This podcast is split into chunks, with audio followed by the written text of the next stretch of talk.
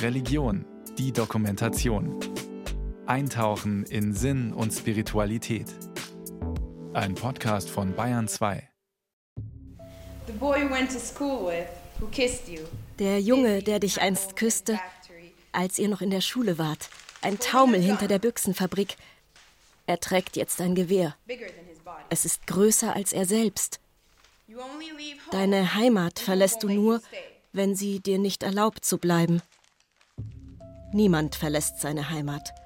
Es sei denn, sie verjagt einen. No one leaves home.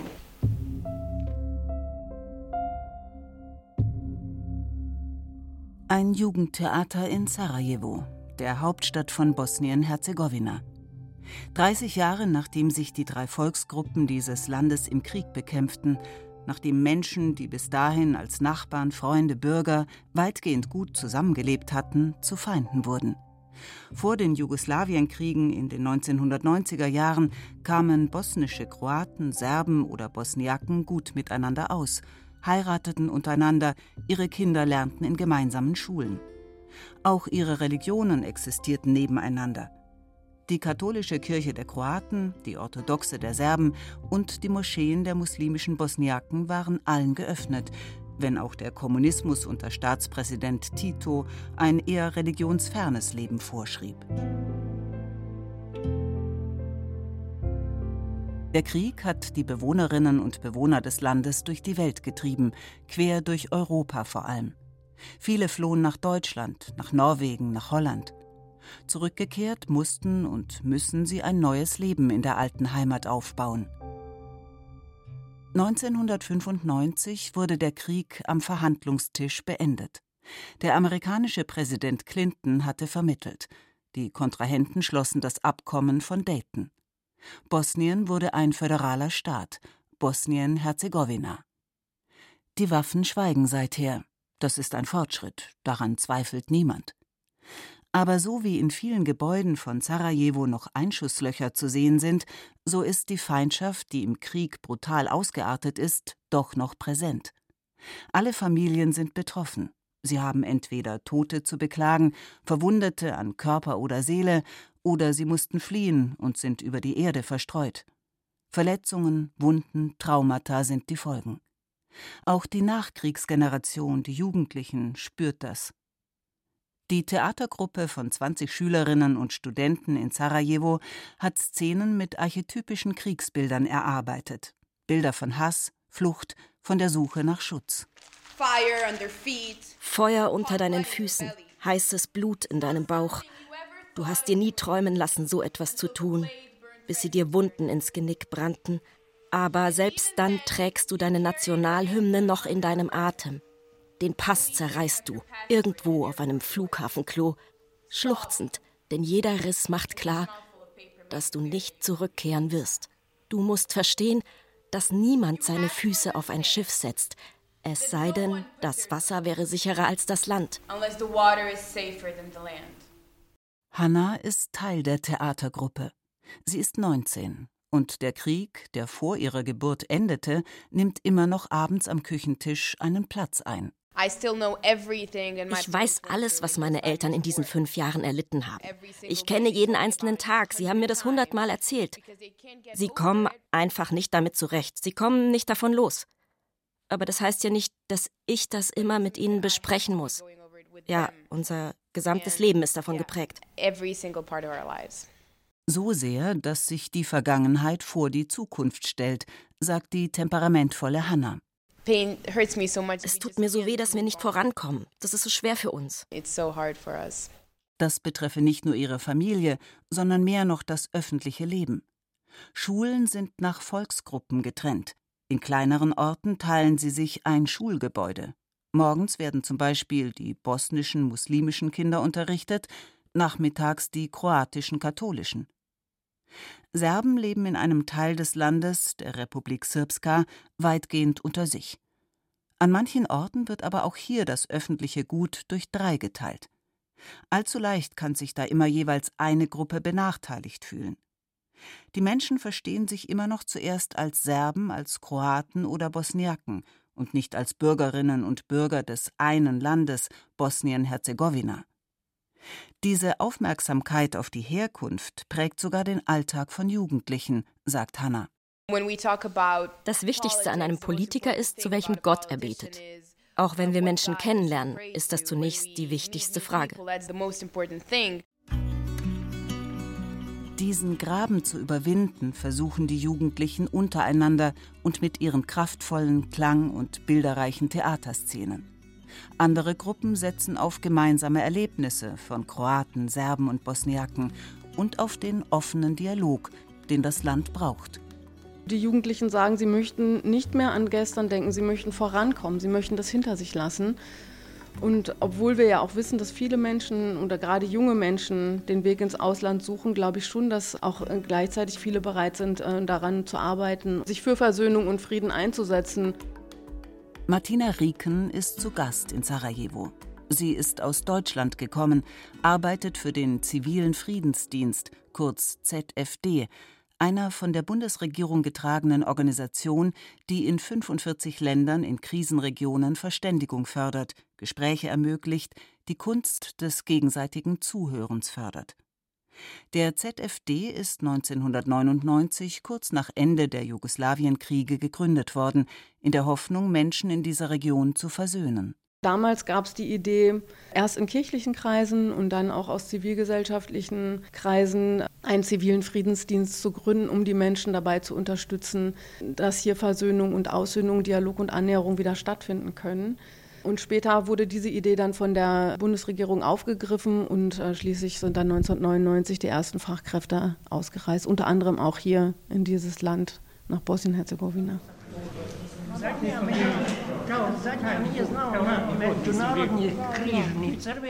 Was mir passiert ist, das wünsche ich keiner Seele auf dieser Welt. Ich hasse den Krieg. Ich hasse Waffen.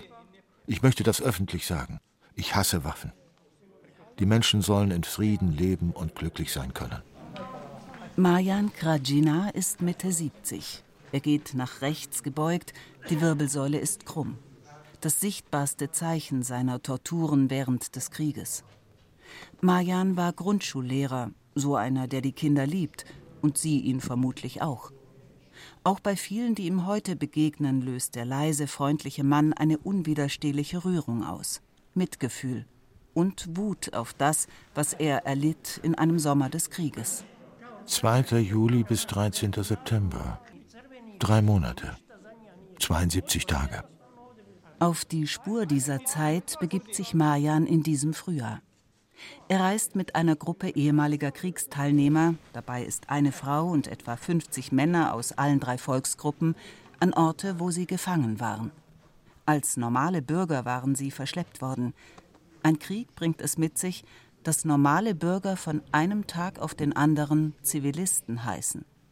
Das Völkerrecht sieht Schutz für sie vor. Im Jugoslawienkrieg war davon keine Rede. In leeren Getreidesilos wurden Männer gefangen gehalten, meistens wochenlang, manche sogar mehrere Jahre. Die Betongemäuer am Rande von Dörfern und Städten wurden zu Zellen. Das Gebäude hatte ein Dach, die Räume aber keine Decke, so dass die Gefangenen von oben jederzeit beobachtet oder beschossen werden konnten. Der Kroate Marjan war Gefangener von bosnischen Soldaten. Zum ersten Mal steht er wieder an dieser Stelle. Tränen in den Augen, aber bereit zu berichten, was geschah. Ivana Nevesinjac hat übersetzt. Ich habe hier drei Monate verbracht. Wir haben auf diesem Beton gelegen. Ich war hier und mein Bruder mir gegenüber. Ich konnte dann meinen Sohn schreien hören und weinen. Wir waren getrennt, also er war in der Zelle daneben wir waren 21 Mann. Es sind nur neun Leute heute am Leben.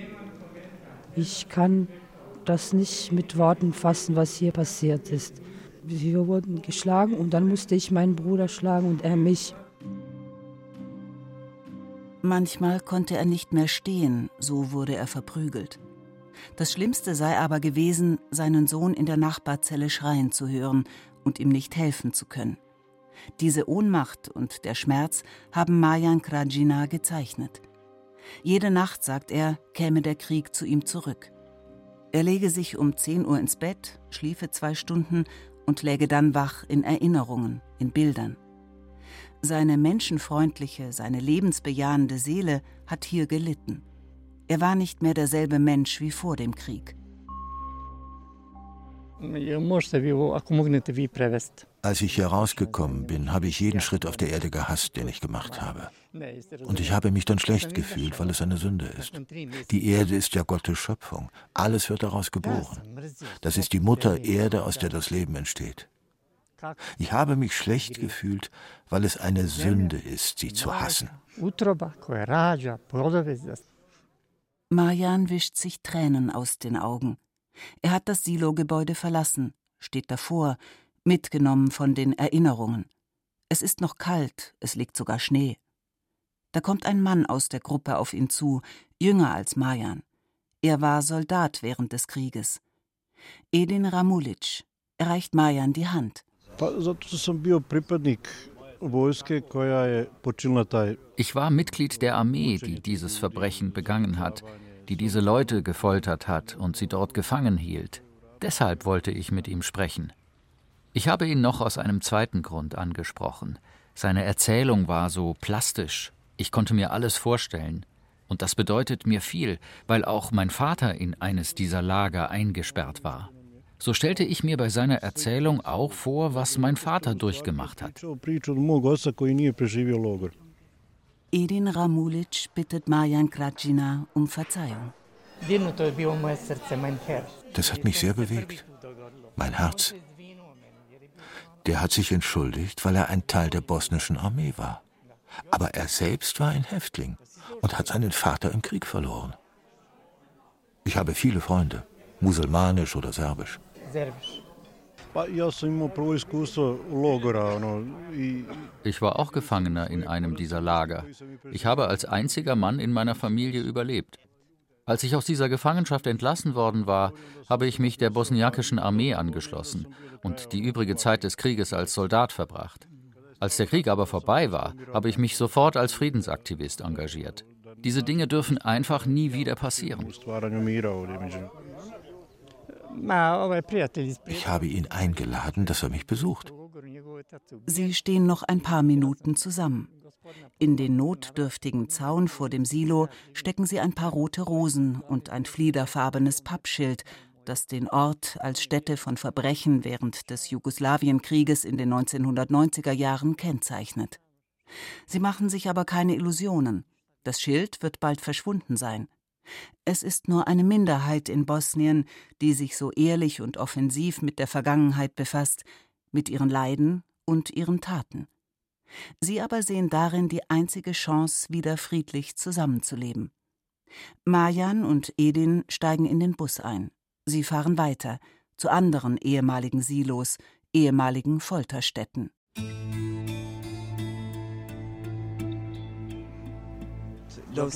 Ich habe den Krieg aus allen Perspektiven erlebt. Und ich weiß, der Krieg hat keinen Sinn. Er hat sich bei mir entschuldigt, dass er in der bosnischen Armee war. Und ich habe mich bei ihm entschuldigt, dass ich in der kroatischen Armee war. Man sieht, dass ich heute da war mit meinem Bruder, der Qual, der ein Moslem ist und ein anderer, der ein Kroate ist, dass wir das Gleiche erlebt haben. Vielleicht rüttelt das die Leute wach. Vielleicht äh, erlaubt uns das, dass wir wieder wie früher zusammenleben können. Ich bin Nenad Vukosavljevic, ich bin ein Aktivist, Friedensaktivist vom Zentrum für gewaltfreie Aktion Sarajevo, Belgrad. Ein offener, starker Mann Mitte 40. Nenad Vukosavljevic hat die Arbeit des zivilen Friedensdienstes in Bosnien aufgebaut. Auch ihn hat der Krieg durch Europa getrieben, weil er sich geweigert hat zu kämpfen. Ich bin Kriegsdienstverweigerer, komme ursprünglich aus Belgrad, verweigert noch vor dem Krieg, also in Jugoslawien ehemaligen, und war im Ausland einige Jahre, unter anderem auch in Deutschland. 1997 äh, habe ich mich entschieden, zurückzugehen. Ich durfte nicht nach Serbien, weil ich da gesucht wurde als Kriegsdienstverweigerer, aber ich durfte nach Bosnien. Er baute, wiederum unterstützt vom zivilen Friedensdienst, in Sarajevo das Zentrum für gewaltfreie Aktion auf. Er und das Team, eine Gruppe von Männern und Frauen aus allen Volksgruppen, wissen, dass sich Frieden nicht von alleine einstellt, sobald die Waffen schweigen. Es braucht Strategien, Wir haben viel daran gearbeitet, die Feindesbilder abzubauen. Die stärksten Feindbilder waren so gebunden an feindliche Soldaten, an Menschen der anderen Seite, die als Krieger da waren. Und wir haben uns das als Herausforderung genommen, da einen Dialog aufzubauen und eine Gruppe von diesen Menschen, die sich dann für Frieden einsetzen. Und das ist uns gelungen. Das ist aber auch gleichzeitig eine Arbeit, die seit 20 Jahren dauert. Also es hat sich langsam aufgebaut. Erst nach und nach erkannten einige Menschen, dass das Leid, das sie im Krieg erfahren haben, sie verbindet und nicht trennt. In den ersten Nachkriegsjahren war es noch anders. Wenn es zum Beispiel geht um bosniakische Opfer, dann ist es ganz normal, dass da kommen nur Bosniaken, da kommen keine Serben und Kroaten. Wenn es um Kroatische geht, da kommen nur Kroaten. Und genau das haben wir mit der gewaltfreien Aktion angegriffen. Wir kommen, wir bringen Blumen, das bringt sie durcheinander. Und so kommen wir im Gespräch. Sie achten dabei darauf, dass bei den Gesprächen, egal ob sie sich um die Vergangenheit oder die Zukunft drehen, immer vier Personen um einen Tisch sitzen. So versuchen sie, die naheliegende Vorwurfshaltung, die unter den drei Volksgruppen herrscht, zu durchbrechen. Es gibt kein unausweichliches Zwei gegen einen mehr. So entstand immer wieder für Momente ein Gefühl der Zusammengehörigkeit, sagt Nenad Vukosavljevic. Er hat sich das Staunen über die Kraft solcher Annäherung in Form von Verstehen oder sogar Verzeihen bewahrt. Das war irgendwie so bewegend, also diese Solidarität, die sie untereinander spüren. So entstehen neue Kreisläufe. Wenn Sie erleben, dass jemand Opfer Ihrer Gruppe respektiert, ist es verpflichtend für Sie, das Gleiche zu tun. Und Sie fühlen ein Bedürfnis danach, das irgendwie zurückzugeben. Und das ist der Grund, warum sich die Leute diesen Aktionen anschließen dass zu der Reise an die Orte der Folter, zu den Silos, in denen während des Krieges Männer wochenlang gefangen waren, 50 Personen mitgekommen sind, ist auch für das Team des Zentrums für gewaltfreie Aktion ein Erfolg. Beharrlich hat es darauf hingearbeitet, überzeugt, dass Bosnien-Herzegowina nur so Frieden entwickeln kann. Die Kreise der Politik hat diese Erkenntnis noch nicht erreicht. Bürgermeister der Orte, in denen die ehemaligen Silos und andere Schauplätze des Krieges stehen, waren eingeladen, die Gruppe zu treffen, mit einstigen Opfern und Tätern zu sprechen. Gekommen sind sie nicht. Die meisten Politiker setzten die Trennung der Volksgruppen fort, sagen viele. In ihrer Arbeit und in Wahlkämpfen richteten sie sich jeweils an ihre Anhängerinnen und Anhänger. Bosnier, auch Bosniaken genannt, an Bosnier, Kroaten an Kroaten, Serben an Serben. Dabei pflegen sie auch ihr eigenes Narrativ über den Hergang des Krieges. Nicht einmal die Schulbücher in Bosnien lehren eine gemeinsame Deutung des Krieges zwischen 1992 und 1995. Abends in der Bar. Deutsche Journalistinnen und Mitarbeiter des zivilen Friedensdienstes lassen den Tag ausklingen. Mit den Männern, die ihren Kriegsverbrechen, den Begangenen und Erlittenen auf der Spur sind, können sie sich nur in Zeichensprache verständigen. Prost, noch eine Runde Bier, eine Runde Schnaps. Ein Mann feiert seinen 45. Geburtstag. Er hinkt. Im Kosovo-Krieg Ende der 90er Jahre, der letzte der Jugoslawienkriege, wurde er angeschossen. Sein Bein wurde amputiert. Er hinkt, trägt eine Prothese. Ein anderer Mann in der Gruppe tippt etwas in sein Smartphone, lässt das Übersetzungsprogramm darüber laufen und zeigt den deutschen Satz Wir sind sehr froh, dass wir hier zusammensitzen, aber in unserem Land will das niemand sehen. Verglichen mit seiner Sicht sind die professionellen Friedensaktivisten blühend optimistisch. Das war irgendwie so bewegend, also diese Solidarität, die sie untereinander spüren, die Solidarität mit dem ehemaligen Feind, aber eigentlich auch Soldat, der die gleiche schlimme Erfahrung hat, dass da Solidarität entstehen kann.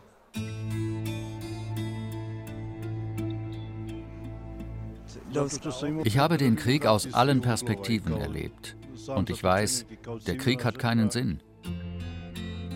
Er hat sich bei mir entschuldigt, dass er in der bosnischen Armee war. Und ich habe mich bei ihm entschuldigt, dass ich in der kroatischen Armee war. Man sieht, dass ich heute da war mit meinem Bruder, der Qual, der ein Moslem ist und ein anderer, der ein Kroate ist, dass wir das Gleiche erlebt haben. Vielleicht rüttelt das die Leute wach. Vielleicht äh, erlaubt uns das, dass wir wieder wie früher zusammenleben können.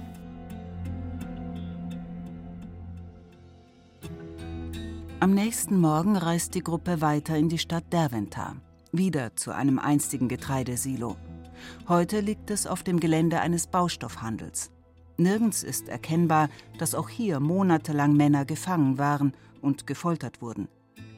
Drago, er ist Serbe, war einer von ihnen und berichtet von Verbrechen, übersetzt von Ivana Nevesinjac. In diesem Lager waren wir manchmal zu 180 eingeschlossen. Wir haben zwei Brotlaibe bekommen und 120 Leute mussten sich das teilen. Wenn sie verloren haben auf der Front und zurückkamen, dann haben sie uns zusammengeschlagen. In diesem gleichen Raum haben wir auch unsere äh, Notdurft verrichtet. Ich wurde ein paar Mal zum Schlachten gebracht, wo sie mir äh, befohlen haben, mich auf die Knie zu stürzen und dass sie mich schlachten werden, haben sie mir dann gesagt. Dann haben sie mir eine Pistole gegeben und mir gesagt, dass ich mich umbringen soll. Und ich musste es mir an die Schläfe legen und schießen, aber die Pistole war nicht geladen. Solche Torturen habe ich erlebt. Drago lebt heute immer noch in dieser Stadt. Die Wogen haben sich geglättet, aber anerkannt sind die Opfer nach wie vor nicht. Deshalb plädiert er dafür, dass sie sich zusammentun. Sie könnten einander anerkennen in ihrem gemeinsamen Leid. Drago kann es sich selbst nicht ganz erklären, aber er sagt, er fühle keinen Hass gegen seine Peiniger. Sie sollen aber wenigstens sein Leid und das der anderen Opfer anerkennen. Wir sind alle psychisch und emotional angeschlagen und haben solche Folgen, das sieht man vielleicht nicht, aber wir haben alle Folgen davon natürlich getragen.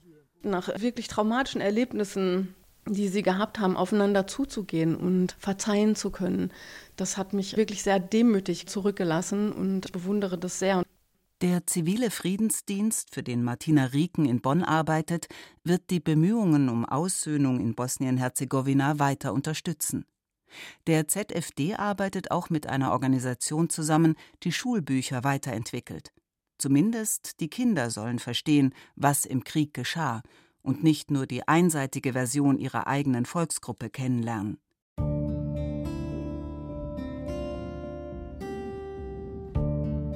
Die Jugendlichen in der Theatergruppe in Sarajevo leben schon in diesem Gemeinschaftsgefühl. Die Bilder des Krieges, die Gefühle der Menschen zeigen sie. Mit dem Ziel, es möge nie wieder so weit kommen. Du musst verstehen, dass niemand seine Füße auf ein Schiff setzt, es sei denn, das Wasser wäre sicherer als das Land. Niemand verbringt Tage und Nächte in einem Lastwagen, wo Zeitungspapier die einzige Nahrung ist, wenn nicht die zurückgelegten Kilometer mehr bedeuten als die Reise. Niemand begibt sich freiwillig in ein Flüchtlingslager oder an einen Straßenrand, wo der Körper voller Schmerzen liegen bleibt. Niemand geht in ein Gefängnis, es sei denn, es wäre sicherer als die brennende Stadt.